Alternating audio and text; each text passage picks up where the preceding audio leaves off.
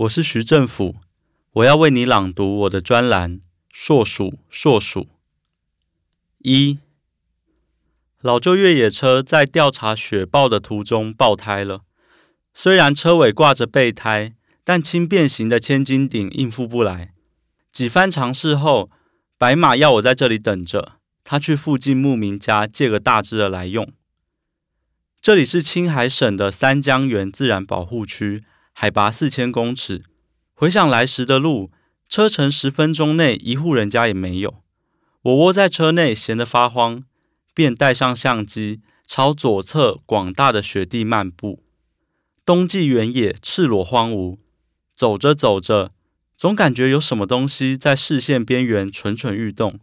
仔细一看，地面有好多拳头大小的洞口，旁边守着一名毛茸茸的哨兵。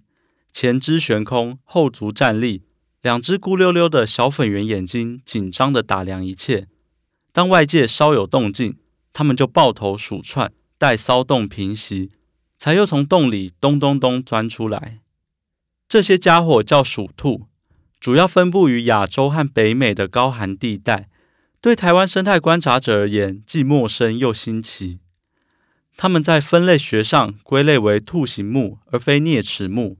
换句话说，虽是鼠头鼠脑的模样，骨子里还是兔子。这种高原鼠兔是青藏高原特有种，擅长挖地道，属于社会性动物。通常由二到五只成体与当年出生的小鼠兔们组成一个家族，拥有自己的领域，涵盖大量洞穴。从九月开始到隔年四月，高原处于漫长严酷的冷季。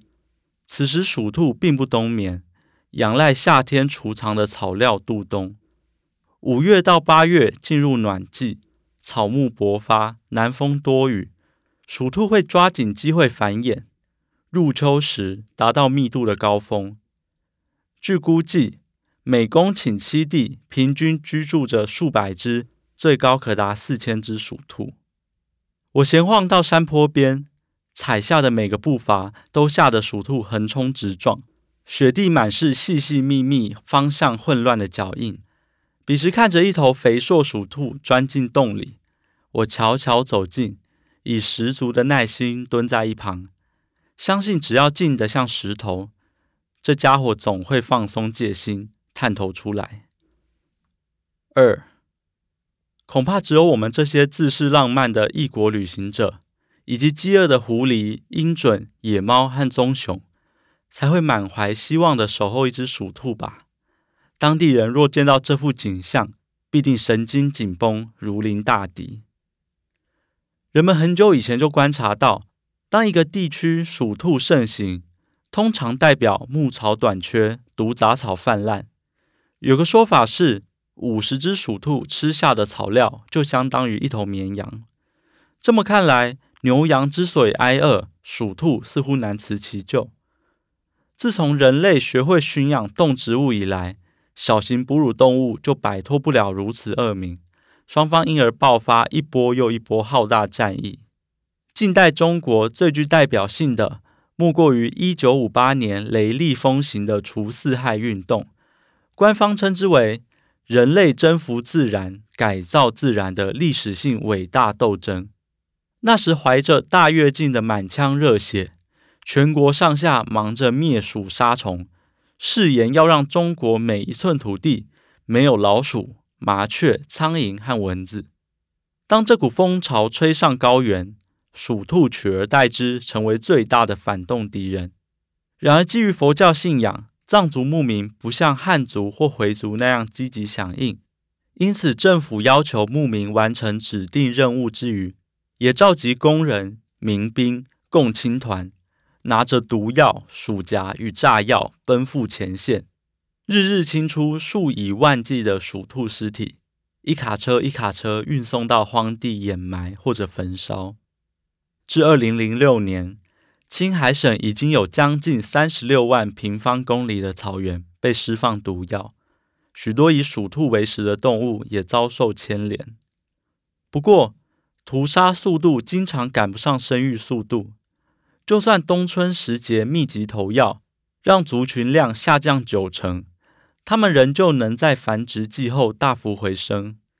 长久下来，灭鼠已经让国家投入无法估量的庞大资源，年复一年，钱坑依然深不见底，洞口毫无动静。倒是附近其他鼠兔已经咚咚咚的冒出来，这时必须沉得住气。要是贸然转移目标，根据过往经验，多半会两头落空。我暗暗活动脚踝，转动僵硬的手指。三，人人动手，让麻雀上天无路，老鼠入地无门，蚊蝇断子绝孙。那年人们高举标语，敲锣打鼓的射麻雀、回鸟巢、掏鸟蛋时，真正的害虫反而因为失去天敌而大举肆虐，引起严重饥荒。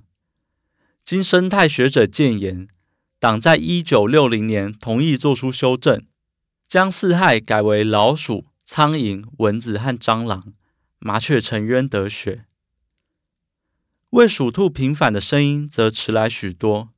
一九九九年，A.T. Smith 和 J.M. Foggin 发表一篇深具影响力的文章，指出高原鼠兔是高山草原生态系的关键物种，意思是它们在生态系中占据不可取代的地位。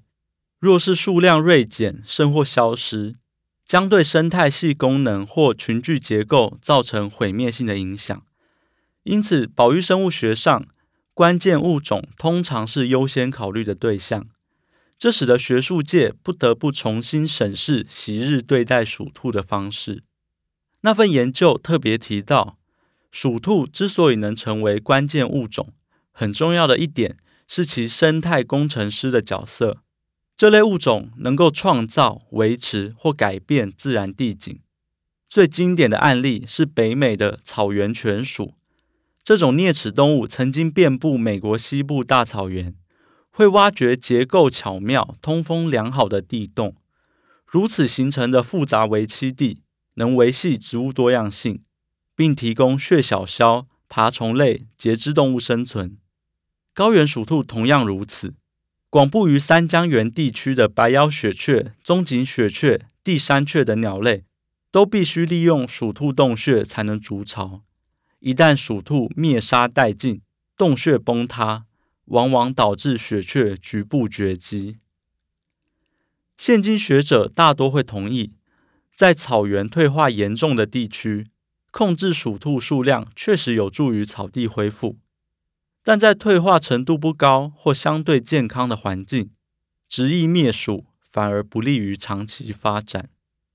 除了与牲畜竞争草料外，鼠兔还背负另一项冠冕堂皇的罪名：大量挖洞导致土壤裸露，侵蚀加速。对于这项根深蒂固的论断，M.C. Wilson 和 A.T. Smith 几年前进行了一项实验，测量鼠兔活跃区和鼠兔灭杀区的草地渗透率。结果显示，活跃区的渗透率远远高于灭杀区。以生态水文学的观点来看，说明夏季出现高强度季风雨时，洞穴能让降水快速渗透，局部径流减少，减缓下坡受到的侵蚀压力。反之，消灭鼠兔则会弱化草地滞洪能力，让下游流域承担水患风险。目前逐渐形成的共识是，晚近鼠兔密度的增加更像草原退化的表现，而非起因。鼠兔之所以偏爱稀疏低矮的短草地，其中一种解释是这样更利于躲避天敌。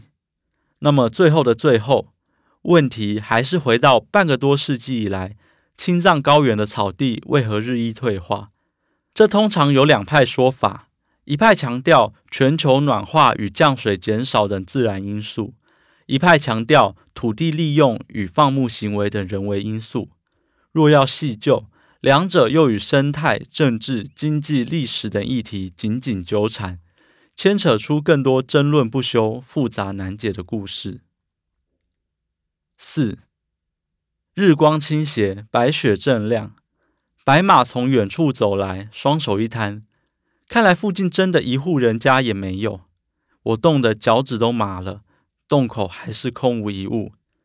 眼见四周鼠兔伫立，各自保持警戒，地面因而投下无数个小小的、坚定的黑影。放眼望去，宛如星空反白。